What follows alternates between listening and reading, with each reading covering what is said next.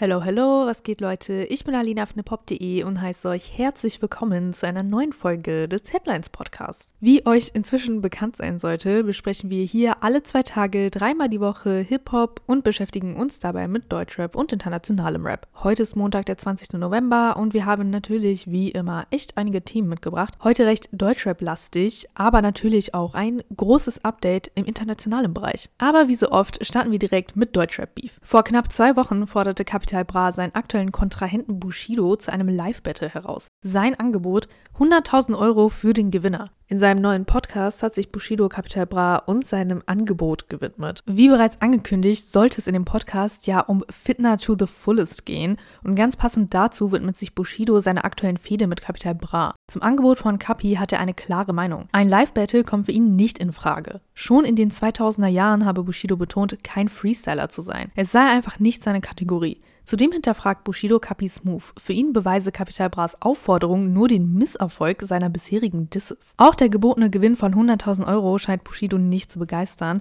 Seitdem er in Dubai lebe, sei diese Summe nämlich nicht mehr viel Geld. Übrigens gibt Bushido im Podcast seine Meinung zu Capital Bra ausführlich zum Besten. Für ihn gäbe es nur ein Wort, das auf Capital zutreffe. Dieses fange mit H an und hört mit N auf. Ich denke, wir wissen alle, welches Wort damit gemeint ist.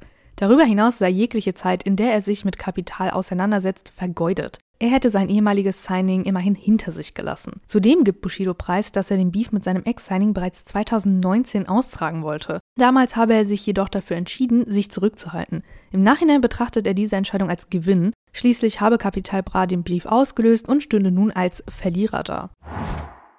Kommen wir nun zu einer sehr positiven Nachricht. Der iranische Rapper Tumash Salehi ist frei.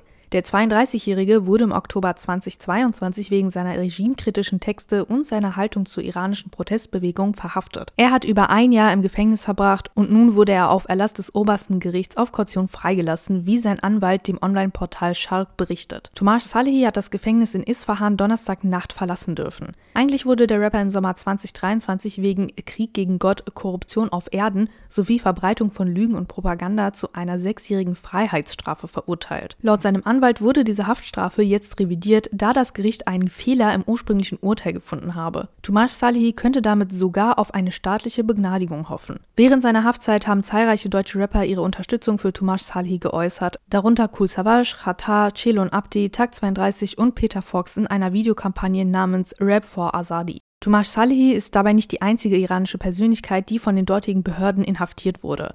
Die beiden Rapper Saman Yassin und Behrat Ali Kenari befinden sich immer noch im Gefängnis. Die iranische Schauspielerin Hani Tawasuli sitzt derzeit eine sechsmonatige Haftstrafe ab, da sie angeblich falsche Inhalte veröffentlicht habe, mit der Absicht, die Öffentlichkeit zu beunruhigen. Außerdem wurde Tawasuli zusammen mit zahlreichen weiteren Schauspielerinnen von ihrer Arbeit ausgeschlossen, da sie sich nicht an die Kleiderordnung für Frauen halten wollte. Und damit schwenken wir dann auch wieder zurück zu Deutschrap. Am kommenden Samstag wird Thomas Gottschalk als Moderator der Sendung Wetten das verabschiedet. Ist natürlich eine große Sache und deshalb soll das alles auch in einem großen Ding zu Ende gehen. Der ZDF verkündete in einer Pressemitteilung, dass das Publikum eine Duettsensation auf der großen Showbühne erleben wird mit einer wilden Kombi. Eine gemeinsame Performance von Helene Fischer und Shirin David. Die Show findet am Samstag, dem 25. November 2023 statt also schon in fünf Tagen, und wird aus der Baden Arena in Offenburg übertragen. Dem ZDF zufolge wird Helene Fischer ihren Hit Atemlos durch die Nacht zusammen mit Shirin David in einer bisher nie dagewesenen Version performen. Die Kombi kommt übrigens nicht zufällig. Shirin David äußerte sich bereits in der allerersten Folge ihres Podcasts über ihre Wertschätzung für die Schlagerikone Helene Fischer. In der Dirty Talk Folge mit Shindy offenbarte Shirin, dass sie Fischer gerne in eine Baddie verwandeln würde. Einen gemeinsamen Song inklusive passendem Musikvideo à la Shakira und Rihanna wünschte sich Shirin noch vor einigen Monaten. Trotz ihrer Bewunderung habe sie bis zu diesem Zeitpunkt nicht den Mut gefunden, Helene Fischer direkt auf die Idee anzusprechen, aus Angst, dass sie ablehnen würde. Und damit kommen wir dann auch auf das nächste Shirin-Thema zu sprechen. Einer der besten Stürmer der Welt hat sich direkt an Shirin David gewandt. Manchester Citys Erling Haaland ließ der Rapperin ein paar Grüße zukommen. In einem kurzen Video stellt sich der Fußballstar erstmal ganz höflich vor und dann folgen in einem deutsch-englischen Sprachmix die besten Wünsche für die aktuelle Tour der Künstlerin. Ich zitiere: Ich wünsche dir alles Gute, all the best, go hard, auf Wiedersehen. Shirin David kann ihr Glück nach dem Ansehen des Videos kaum fassen. Erling Haaland beschreibt sie als ihren verlorenen Bruder. Dafür gibt es übrigens auch eine Erklärung. So würde ihre Schwester Patty ständig behaupten, dass Shirin David und Erling Haaland im selben Wikingerstamm geboren seien. Wer das Video sehen will, schaut am besten bei Shirin auf ihrem Instagram-Kanal vorbei.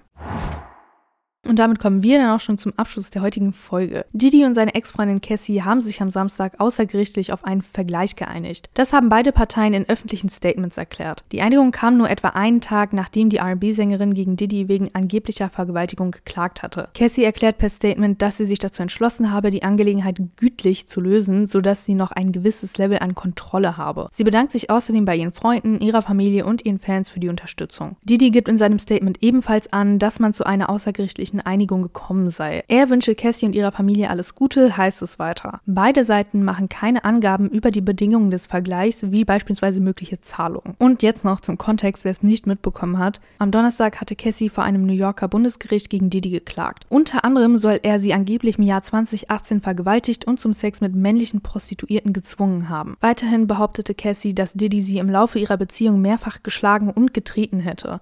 Didis Anwalt Ben Braffman hatte die Vorwürfe direkt zurückgewiesen und Cassie im Gegenzug beschuldigt, sie hätte dem Bad Boy Mogul angeblich bereits seit Monaten mit einem Enthüllungsbuch gedroht, wenn er ihr nicht 30 Millionen Dollar zahlen würde. Und damit sind wir am Ende der heutigen Folge. Wir hoffen, ihr konntet wieder einiges mitnehmen und freuen uns natürlich, wenn ihr am Mittwoch dann wieder einschaltet. Und wie immer, für weitere Details und mehr News könnt ihr bei uns auf der Website oder bei uns auf den Socials nachschauen.